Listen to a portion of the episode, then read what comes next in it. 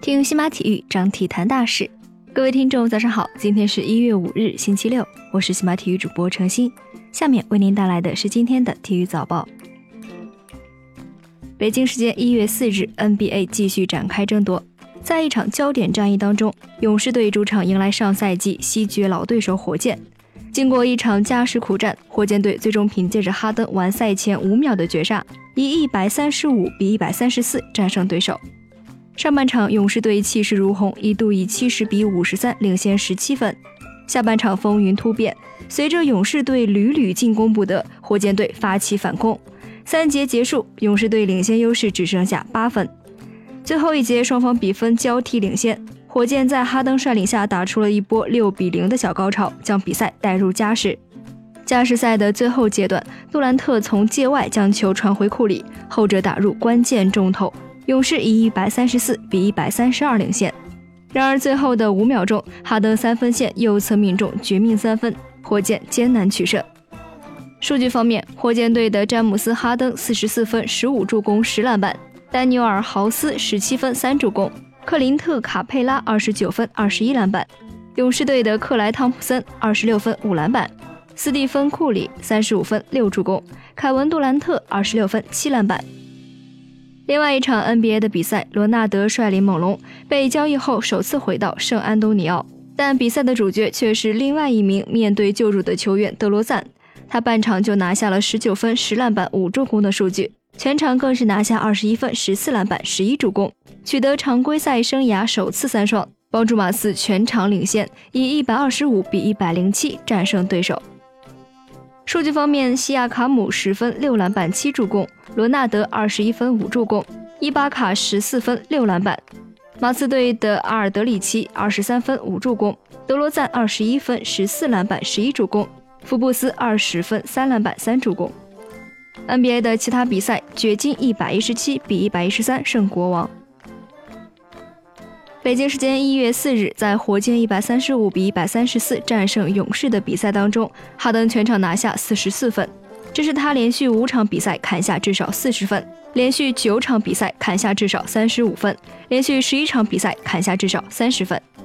至此，哈登连续五场比赛至少得到四十分，超越拉塞尔·威斯布鲁克在二零一六至一七赛季保持的纪录，成为了现役首人。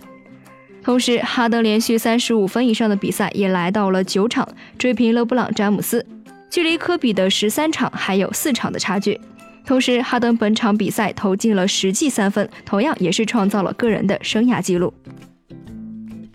北京时间一月四日，CBA 辽宁主帅郭士强在接受采访时表示，如果周琦已经确定回归 CBA，那么辽宁队将全力签下他。一月三日，据网友爆料，周琦现身首都国际机场，并且在中午前往辽宁队下榻的酒店与郭士强见面。北京时间一月四日，据爆料，二零一八年的十一月份，前中国男足队员高峰因为涉嫌贩毒被捕。此前，高峰就因为吸毒而被捕。不过，前国安摄影师随后在微博当中转发此消息，并称其为假新闻。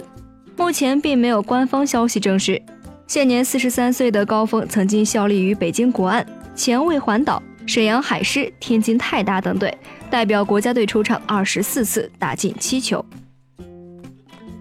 北京时间一月四日，英超的热刺队官方宣布，球队与中后卫托比·阿尔德韦雷尔德激活了合同当中延长一年的条款，双方续约至二零二零年。阿尔德韦雷尔德二零一五年加盟热刺，本赛季共为热刺出战二十六场。北京时间一月四日，欧足联官员在接受采访时表示，如果曼城队确实在赞助商资金方面有违规行为，那么欧足联将禁止曼城参加欧冠。此前，德国的《明镜周刊》在官网上发布了一篇揭秘曼城违反财政公平法案的长文，其中提到，在阿提哈德航空的六千七百五十万英镑的赞助费当中，有五千九百五十万英镑是曼苏尔个人所出，这属于严重的违规行为。北京时间一月四日，曼城在英超的关键战当中战胜了利物浦，而主帅瓜迪奥拉也迎来了执教球队的第一百胜。二零一六年，瓜迪奥拉成为了曼城的主帅，他在球队一百四十四场比赛当中赢得了一百场，胜率高达百分之六十九。北京时间一月四日，二零一九年 WTA 国际巡回赛深圳公开赛展开了女单八强的较量。头号种子萨巴伦卡在六比一、四比二领先于莎拉波娃时，后者退赛，萨巴伦卡得以晋级四强。北京时间一月四日，因癌症远离羽毛球场半年之久的李宗伟首度恢复健身训练，同时重返马来西亚羽毛球学院开始了第一天的训练。并且计划于一月七日正式回归训练场。以上就是今天体育早报的全部内容，感谢您的收听。关注新马体育，我们将为您带来更多的体育资讯。